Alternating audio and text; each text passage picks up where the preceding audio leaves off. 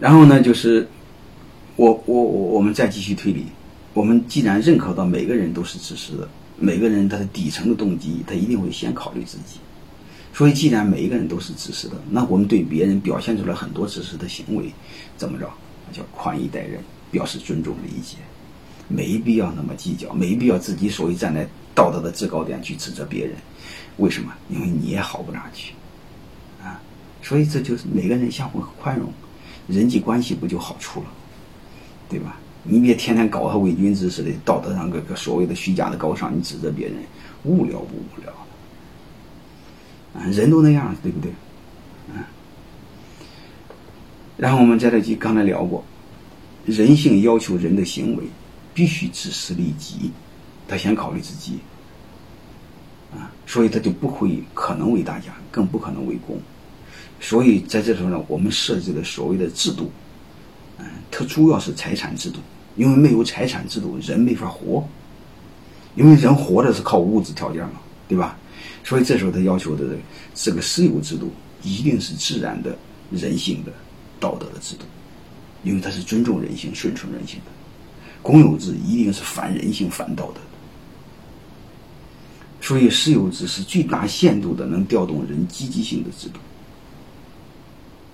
这是从人性上来的。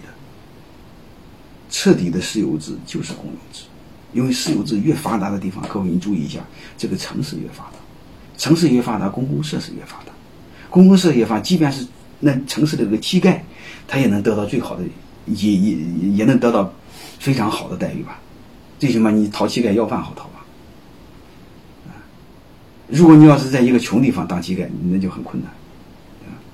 然后彻底的公有制就是私有制，公有制一定是一己所有，大家都没有。但是公有制听起来好听。所谓的弱者用用用用所谓的自己的自由换取自己所谓安全那帮人没有脑袋的人，你会发现他特喜欢所谓的公有制，甚至怀念文化大革命，那就叫没有思考，啊，悲哀自己，你们放心好了，一定公有制的地方越公有制的地方一定越穷，越私有制的地方一定越富。因为他在顺应人性、尊重人性，而不是对抗人性。各位，所以我敢告诉你们，只要是对抗人性的，都不会长久。如果你们听过我讲课，七八年前我就暗示着，类似公有制的，啊，什么集体财产制度的，它一定会没了。啊，七八年前我就预言过，华西村很快没了。果然，这两天华西村破产。它底层是对抗人性的呀，你想一下，啊，全部是公有制，大家吃什么按人平分。但是各位你要知道，人和人之间的追求是有差距的呀，人和人的需求是有差距的，人的能力是有差距的。你这个什么才能公有制？怎么才能平分呢？对吧？他追求的是什么？平等，平等的环境压制的谁？是压制的优秀的人，满足实现的谁？满足了笨蛋。所以，真正的我私有制追求的，私有制是追求的公平。你有本事你就多挣，没本事你那你就少挣。啊，那你说没本事的饿死怎么办？饿不死，他还有另外一个政府的智社会的智能，就是政府。政府干什么？政府是杀富济贫嘛，保障穷人，这是一个完美的体系。孟子你会发现，三千年前说过一句话，啊，叫有恒产者有恒心。啊，我一会儿重点聊。还有一个贾平凹专门又说过一句话。叫穷人容易残忍，富人常常温柔，这个逻辑上是容易理解的，因为同情心、利他是建立在自私的基础上，它是后天的，你先天的都满足不了，你让他满足后天的，这个逻辑不是？啊，我认为我们以前学的是有问题的。你比如我们以前小时候学的，穷人都是勤劳、善良、朴实的，哎，各位我不信。嗯，包括我们小时候学的，老人都是慈祥、和蔼可亲的，各位你看看是这回事吗？我也不信。所以我们不要被别人忽悠，我们要有自己有思考。管仲三千年前在山东也说过一句话，叫“仓实而知礼节，衣食足而知荣辱”。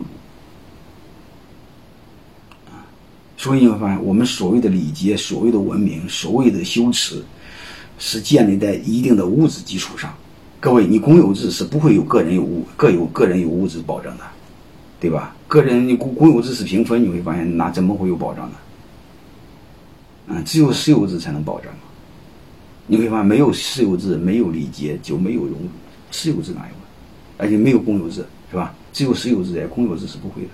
公有制一定是追求大集体，大集体是没有思考，大集体之下人是没有思考的，没有思考都是一些乌合之众。乌合之众是两个，要么是顺民，就是奴才；要么是暴民，打砸抢。文化大革命那时候杀人杀的有多厉害？所以这些东西我们都要去思考。它逻辑上它就两个嘛，你二元分的话，最简单，你二元分，要不这边，要么这边。然后我们接着再聊，就是孟子说的这句话，啊，他说过有恒产者有恒心，没恒产者没恒心。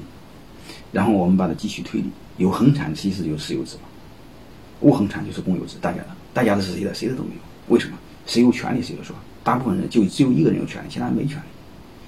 没有权利的话，没有恒产就没有恒心没恒心他就没有信用，没信用就没担当嘛。所以大家大家你会积积极抱团，谁都不上。有恒产者有恒心，有信用有担当。所以这个东西有意义，所以这是值得我们去思考的。那你翻译的回到我们这个主体上，就是如何让你的员工更多的有资产，有自己的私产。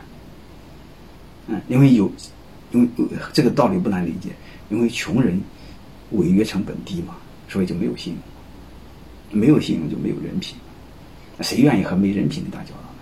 你比如他有资产，他违约成本高啊，他一定会有信用。所以你打交道起来就简单了。